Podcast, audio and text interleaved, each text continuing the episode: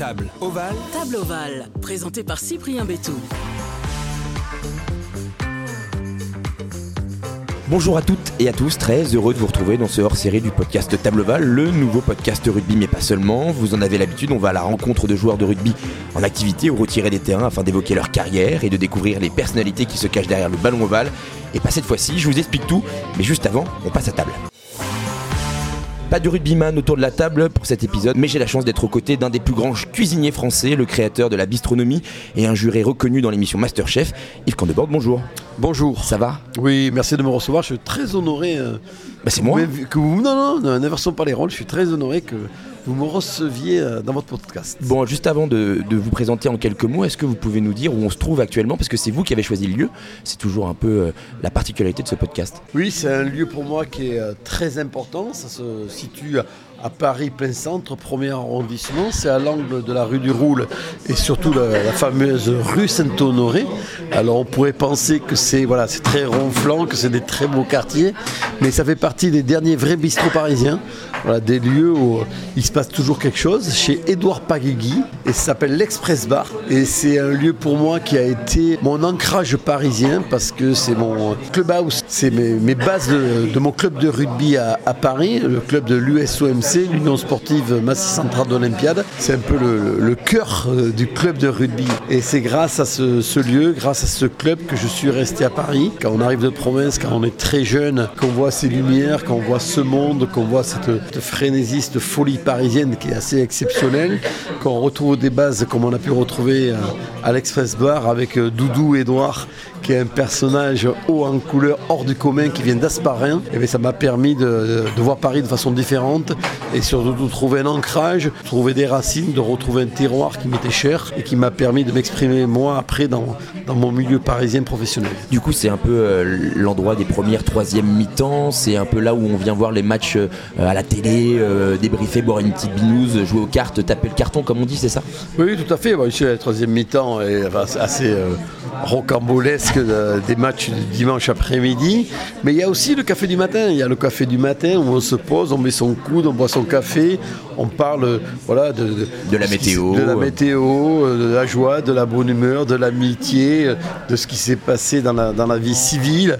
C'est des lieux très sociaux qui nous permettent d'adhérer et d'accepter une vie parisienne qui est des fois quand on arrive de province, comme on dit, avec un peu la paille dans les sabots, de l'avoir différemment et de sentir de l'amour, voilà, de la tendresse. Et Édouard, euh, Édouard était un personnage par rapport à ça assez extraordinaire, parce qu'il ressentait ce petit, ce petit garçon qui arrivait de province, il savait lui tendre la main. C'est grâce à lui que j'ai signé ce club de rugby, parce que je l'ai rencontré à lui en premier en tenancier, en tenancier de, bar, et ça m'a permis de, trouver mon équilibre. Et je pense que c'est une, je, le redis, mais c'est c'est une de mes réussites. euh, C'est pour ça que j'ai réussi à Paris.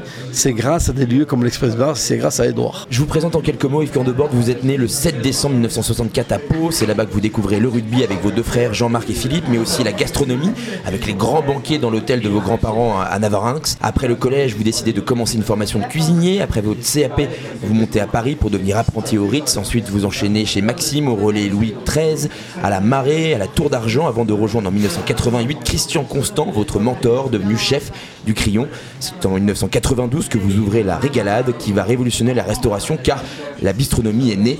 En 2004, vous décidez de vous installer dans le quartier de Odéon, à l'hôtel Relais Saint-Germain. Vous avez plusieurs établissements, que ce soit sur Paris ou à Bordeaux, qui se nomment l'Avant-Comptoir. Vous publiez également un livre avec Olivier Margot, L'Ovalix, une histoire gourmande du rugby. Tout d'abord, Yves, comment vous êtes arrivé sur les terrains de rugby Alors je suis arrivé sur un rugby assez simplement euh, parce que ma famille n'est pas du tout rugby. La personne dans la famille n'a jamais joué au rugby. C'est bizarre pour quelqu'un qui vient de, de Pau. Oui, surtout quelqu'un qui est né en 1964, qui est le dernier titre de la section paloise qui avait été champion de France. Donc je dirais, j'ai fêté le titre dans le ventre de ma maman parce que la section paloise avait battu Béziers 6 à 4 à l'époque euh, au mois de juin et je suis né au mois de décembre, donc j'étais encore dans le ventre de, de Peut-être que ça m'a piqué, mais non, c'est surtout les, copains de rugby. Voilà, j'ai eu des amis qui étaient à l'école avec moi, qui jouaient au rugby. J'étais un gamin qui était un peu ouverts à tout, qui n'étaient pas peut-être pas particulièrement préparés pour faire un sport collectif, mais je les ai suivis et j'ai trouvé tout ce que j'avais besoin, je pense, dans la vie. Voilà, l'esprit de groupe, euh, l'amitié, le partage, euh, l'abnégation de donner aux autres ce qu'on est chacun à son niveau.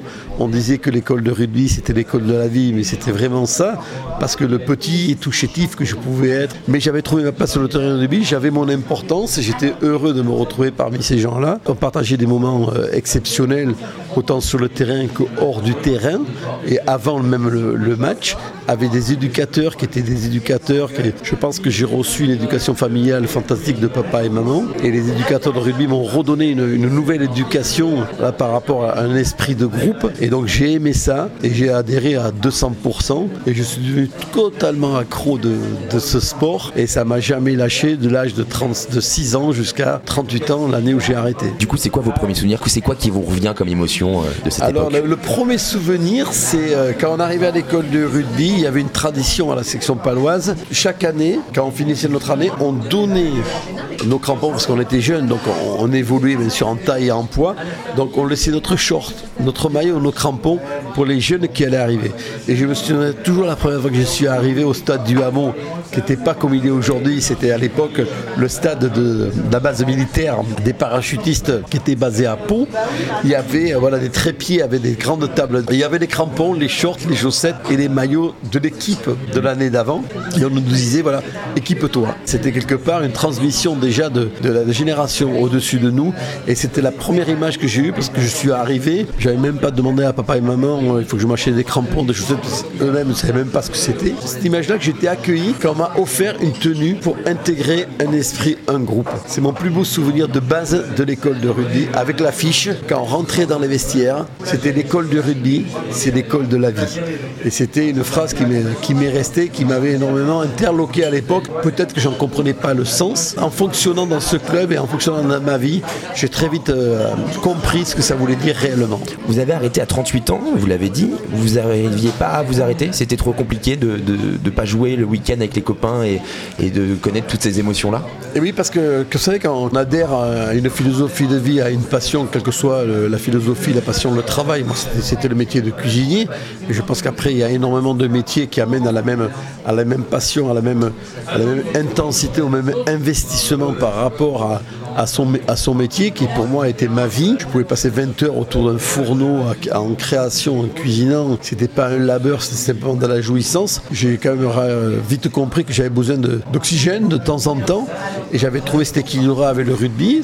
Voilà, je savais que le mercredi soir et des fois le vendredi soir, je pouvais m'échapper une heure et demie, deux heures avant, avant, mon service et que ça me faisait un bien fou. Voilà, ce moment un peu hors du temps avec des gens qui n'étaient pas du tout de mon métier, autour d'un terrain, d'un ballon ovale qui rebondissait un peu dans tous les sens, mais ça me donnait une, voilà, une, fraîcheur euh, professionnelle et surtout un, état d'esprit hyper positif qui me permettait de m'investir dans mon métier de base, le métier de cuisinier. J'ai joué, c'était pas un très haut niveau, mais c'était un très joli niveau, et j'ai joué le plus tard possible parce que je savais que cette bouffée d'oxygène qui venait hors de ma passion principale, de ma deuxième passion, me faisait un bien fou. Je dirais que ma cuisine était transcendée ma cuisine était euh, en permanence en vie, en permanence en fraîcheur, en permanence en, ébullition, grâce à ce moment que le rugby m'apportait. Justement, c'est ma question d'après. C'est euh, Guy Savoie me disait dans un podcast précédent que euh, lui, le rugby l'avait beaucoup aidé dans sa cuisine, dans sa façon de travailler, de manager, mais également de cuisiner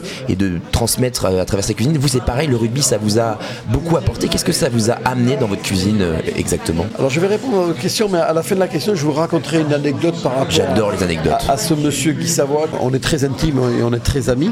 Je vais vous raconter une anecdote parce qu'elle est très intéressante de l'état d'esprit. Oui, bien sûr que la, cuisine, parce que vous savez, quand on est cuisinier, euh, Guy comme moi, on, est des jeunes garçons qui avons commencé nos métiers à 14 ans et demi. Voilà, donc on n'a pas fait des grandes études je de management, de, comptabilité, et on s'est retrouvé avec des aléas de la vie euh, l'un et l'autre à tenir des entreprises. Je pense que Guy, je ne sais pas combien il a d'employés, mais il doit, en avoir, en le double, le triple de moi. Mais j'ai quand même eu jusqu'à 120 employés. Ah, quand on a un CAP de cuisine et qu'on a 120 employés, le management, quand on ne l'a pas appris, ça peut être très particulier. Mais j'avais eu la chance d'avoir un management euh, sportif, à mettre des gens qui arrivaient d'horizons différentes, avec des physiques différentes, avec des mentalités différentes, et à leur faire comprendre que si on, se mettait tous au service d'un collectif, sans anéantir nos qualités intrinsèques personnelles, on pouvait être grand. Il y avait une phrase qui était souvent écrite dans mon vestiaire de rugby de la section paloise, c'était tout seul, tu vas très vite, ensemble, on va très loin. Et ça, ça a été des, des choses très importantes pour moi. Mais c'est quoi une équipe de cuisine? C'est une équipe où tout le monde doit avoir son importance, du plongeur jusqu'au directeur général. Et que si tous on met nos qualités au service du collectif, on peut faire quelque chose de grand. Le plongeur en cuisine, quand il vous sort une assiette qui a été passée au vinaigre, quand c'est une belle porcelaine de Limoges, quand on la regarde à la lumière, qu'elle est translucide, qu'il n'y a pas une trace, en tant que cuisinier, quand le plongeur vous transmet cette assiette, que vous la posez devant vous et que vous dressez le mets que vous avez fait, c'est sublime parce que l'assiette est quelque part voilà, le miroir du mets. On le regarde, lui nous regarde, il est fier et on est fier de lui. Quand on a compris que les deux extrémités se regardaient avec de l'amour et avec cette sincérité du regard où il y a une vérité dans les yeux, l'un vis-à-vis de l'autre, que le travail a été accompli, qu'on doit avoir cette fierté, cet orgueil de se dire j'ai fait le job et il est fier de moi. Et ça, c'est la réussite d'une équipe de cuisine et d'une équipe de rugby. Du coup, vous, me disiez juste avant de, votre réponse que vous aviez une petite anecdote concernant euh, Guy Savoie qu'on a eu dans ce podcast. Guy, c'est voilà, Guy, ça fait partie des, monuments vivants de, mon métier. C'est pas pour rien que depuis euh, je sais pas combien d'années il est élu meilleur euh, restaurant au monde. Guy était, tout le monde le sait, ça a été un, pionnier de, la grande époque de Bourgoin avec Monsieur Martinet. Guy avait joué à l'école de rugby à, Bourgoin-Jailleux. Et une année, il y a eu une finale Coupe de France, le fameux challenge Yves du a disparu. Et on s'est retrouvé en finale, la section paloise, mon club, contre Bourgoin-Jailleux, club de Guy. Ça se jouait à Nîmes.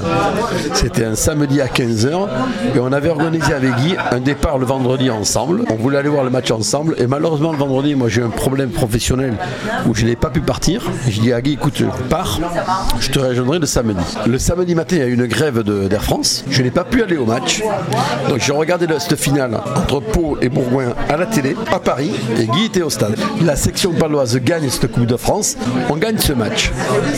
Le mardi suivant, je reçois une carte postale qui m'arrive de Nîmes, où, avait lieu cette finale, et c'est Guy Savoie qui m'écrit et qui me dit Yves, on sort du stade, on est en pleurs parce que Bourgoin a perdu. Et la seule chose qui nous réconforte et qui nous donne le sourire, c'est qu'on sait que tu es heureux. Si c'est pas classe, c'est la classe.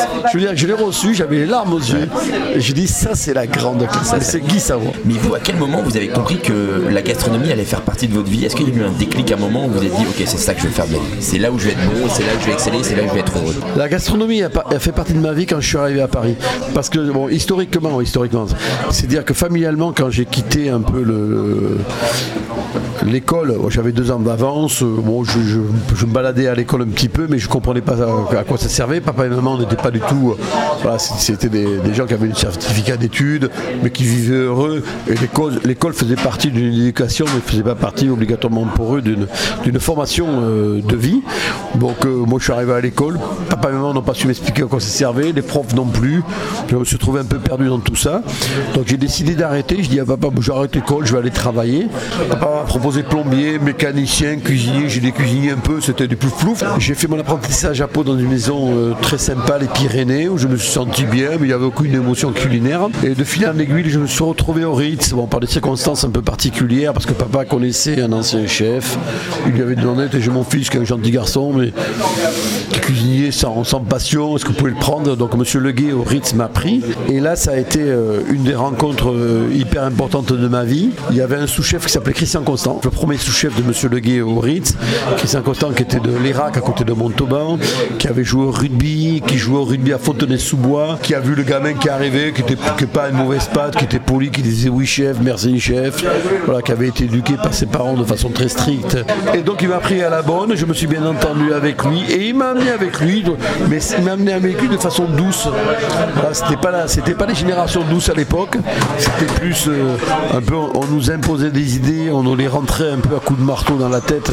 C'est une image, mais qui n'est pas très loin de la vérité non plus. il m'a dit joue rugby, continue à jouer rugby, parce que moi je pensais arrêter rugby parce que je pensais que j'allais pas avoir le temps. Il m'a dit ce sera ton équilibre au jeu rugby. C'est pour ça que j'ai continué à jouer rugby. il m'a pris sous son aile et il m'a fait découvrir un métier. Il m'a fait découvrir un métier de façon différente, un métier où, il y avait un engagement euh, euh, philosophique, où il y avait une réflexion sur une simple carotte qui pour moi était assez anodine. Vous savez que les carottes, monsieur Candemort, ou Candeux, il y a les carottes des sables, il y a les carottes de, terre, il y a des différences de goût gustatif, on a goûté, voilà, sur, des choses simples. Il m'a fait comprendre l'ampleur et, la magie du métier, du métier et, des produits. Quoi. il me dit, toi tu es des Pyrénées, mais goûte l'agneau de présalé, tu vois, il, est différent. L'agneau des Pyrénées est très bon, mais celui des présalés amène autre chose. Il est très bon aussi. Et il m'a rentré dans, ce monde-là, et il m'a surtout rentré dans un monde aussi de réflexion. Voilà, il, m'a de curiosité. De curiosité et, de faire éveiller en moi euh, une créativité. Il me dit, mais qu'est-ce que tu ferais avec une côte de veau? Moi, bien sûr, j'ai une côte de veau chez nous, c'est avec des cèpes, de l'ail et du persil. Mais essaie d'imaginer différent. De voir plus grand. De voir plus grand, de voyager, voyage un petit peu. Ouvre-toi. Et c'est vrai que moi, j'avais un petit esprit béarnais, je pas trop voyagé, un peu fermé. Et petit à petit, voilà, il m'a donné ce plaisir, cette jouissance. Et surtout, il m'a, il m'a, il m'a donné l'envie de m'investir, l'envie de travailler. Que le travail devenait quelque part du bonheur. Je vais vous donner des postes de rugby, vous allez me donner un plat qui vous fait penser à ce poste-là. Si je vous dis pilier.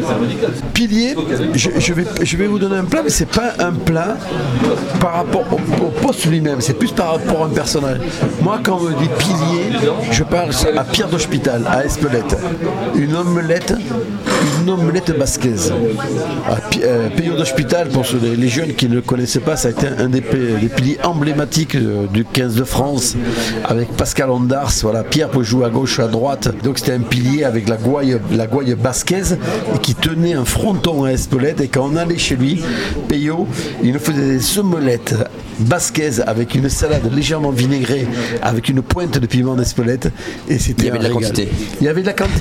Non, mais il y avait de la quantité. On sentait que c'était dense, mais il y avait de la finesse.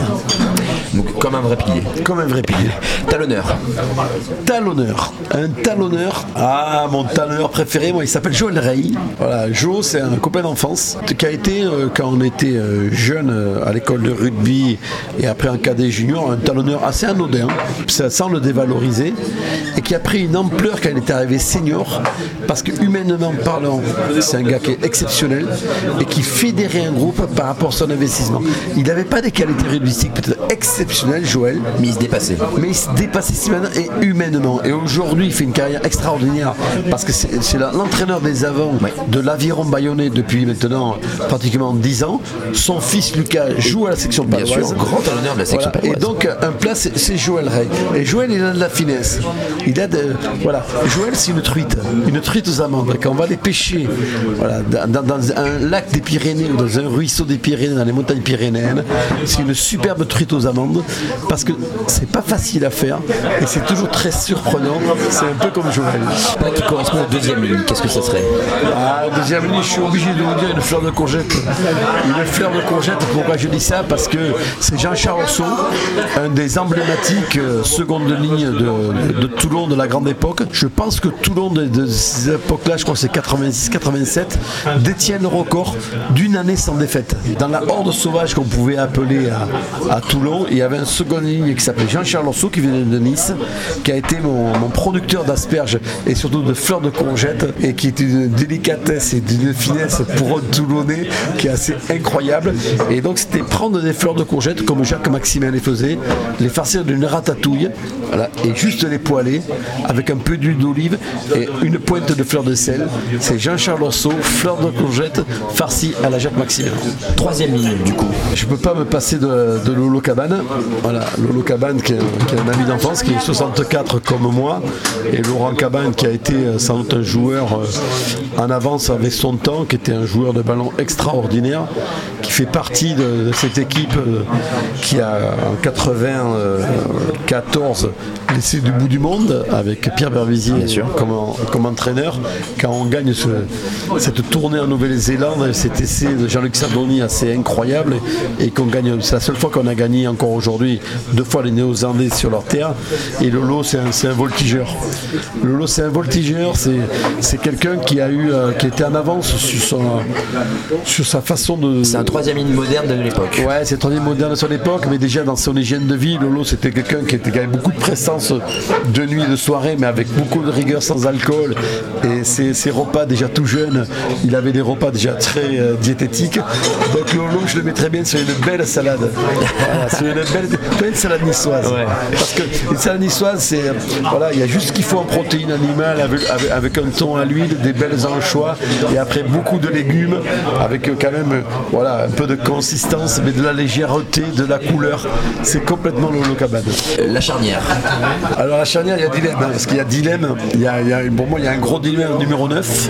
Le problème c'est le numéro 9, parce que le numéro 9, moi c'est euh, c'est mon poste. Donc j'ai été euh, séduit et amoureux de beaucoup de numéro 9. Et là je ne vais pas départager deux numéro 9, un numéro 9 historique c'est Pierre Verbizier, qui est un fin gourmet.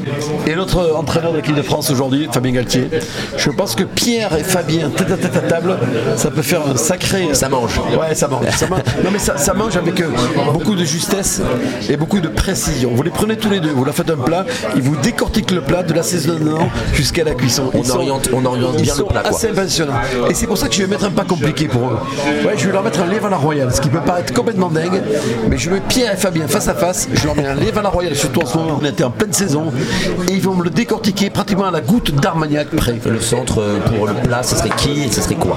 Ah, le centre, on peut pas, moi, ma, génération à moi, ne peut pas se passer de Philippe Sella, parce qu'il a commencé très très jeune, et était déjà au-dessus de l'eau très très jeune. On le voit en équipe de France au départ, il commence à l'aile.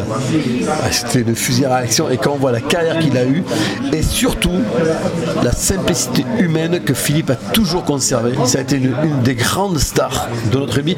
Il a peut-être pas eu, le, je dirais, le- la gueule pour être plus, mais il a été lui toute sa carrière. Peut-être qu'il ne le voulait pas non plus. hein. Peut-être qu'il ne voulait pas non plus complètement, mais partout où il est passé, c'est un exemple de comportement humain. Et, et Philippe, c'est pareil, c'est un, bah, c'est un proche de, de Christian Constant. C'est quelqu'un qui est épicurien. Je mettrais un cassoulet, mais pas n'importe quel cassoulet. Un le cassoulet de Christian Constant. Le cassoulet de Christian Constant, servi pour Philippe Sella. Je peux vous assurer que Philippe Sella, il ne laisse rien dans la gamme. Et du coup, là, si je vous dis le triangle arrière, donc Elie arrière, euh, l'un des, l'un des trois, le plat et la personne, ce serait qui? Je pense qu'en France, on a aujourd'hui un, un- un monsieur, ouais, qui- Ramos, parce que c'est pas un excessif. Donc je le verrai bien avec une bonne bouillabaisse. voilà. C'est-à-dire que ça lui permet un peu d'a- d'aller sur la Méditerranée, d'aller se poser un peu sur les, sur les rives euh, de, la mer Méditerranée. Une bouillabaisse qui fait partie, euh, on l'oublie assez un peu, un peu trop souvent, de ces assez historiques qui nous tiennent tellement à cœur, qui font pas tellement de bruit, Mais mais qui efficaces. passent le temps, qui sont efficaces. Et je pense que Et ça lui correspond bien. Voilà, il a cette efficacité euh, par rapport à la bouillabaisse. Quelle est la plus grande qualité, le plus grand défaut de Yves Candeborde Le défaut, c'est euh, une remise en question permanente, euh, la peur que ça s'arrête demain. Pour, pour mon environnement, pour ma famille, pour mes employés, ça n'a pas toujours été facile parce que j'ai- une appréhension, parce que la peur de demain. La plus grande des qualités, oui, pour faire très simple, ouais, c'est que j'aime la vie. Yves, euh, le mot de la fin, voilà, comme d'habitude, c'est à vous. Donc ça peut être un mot, une phrase, une pensée, une recommandation, un silence. Euh, Juste euh, l'ambiance de ce, de ce l'express bar où on se trouve, c'est vous qui décidez, c'est à vous le micro. Ne rien regretter. Peu importe dans quel domaine. Ne rien regretter. Peu importe le domaine. À l'Express Bar, sur un terrain de rugby, en cuisine, ne rien regretter. Merci beaucoup Yves d'avoir accepté mon invitation et de vous être confié dans Table Basse. Je le rappelle, votre livre avec Olivier Mario, Valix, une histoire gourmande du rugby aux éditions Albin Michel. À bientôt autour d'une table ou devant un match de rugby. C'était un hors-série Table Le podcast rugby, mais pas seulement, vous l'aurez compris, que vous pouvez commenter, noter sur les plateformes d'écoute habituelles comme Spotify, Deezer ou encore Apple Podcast. Vous pouvez également écouter ou réécouter les autres épisodes sur toutes ces plateformes. N'hésitez pas à suivre le compte Instagram Table Oval et comme dit le proverbe, la table est l'entremetteuse de l'amitié. Merci. Merci beaucoup. À très vite.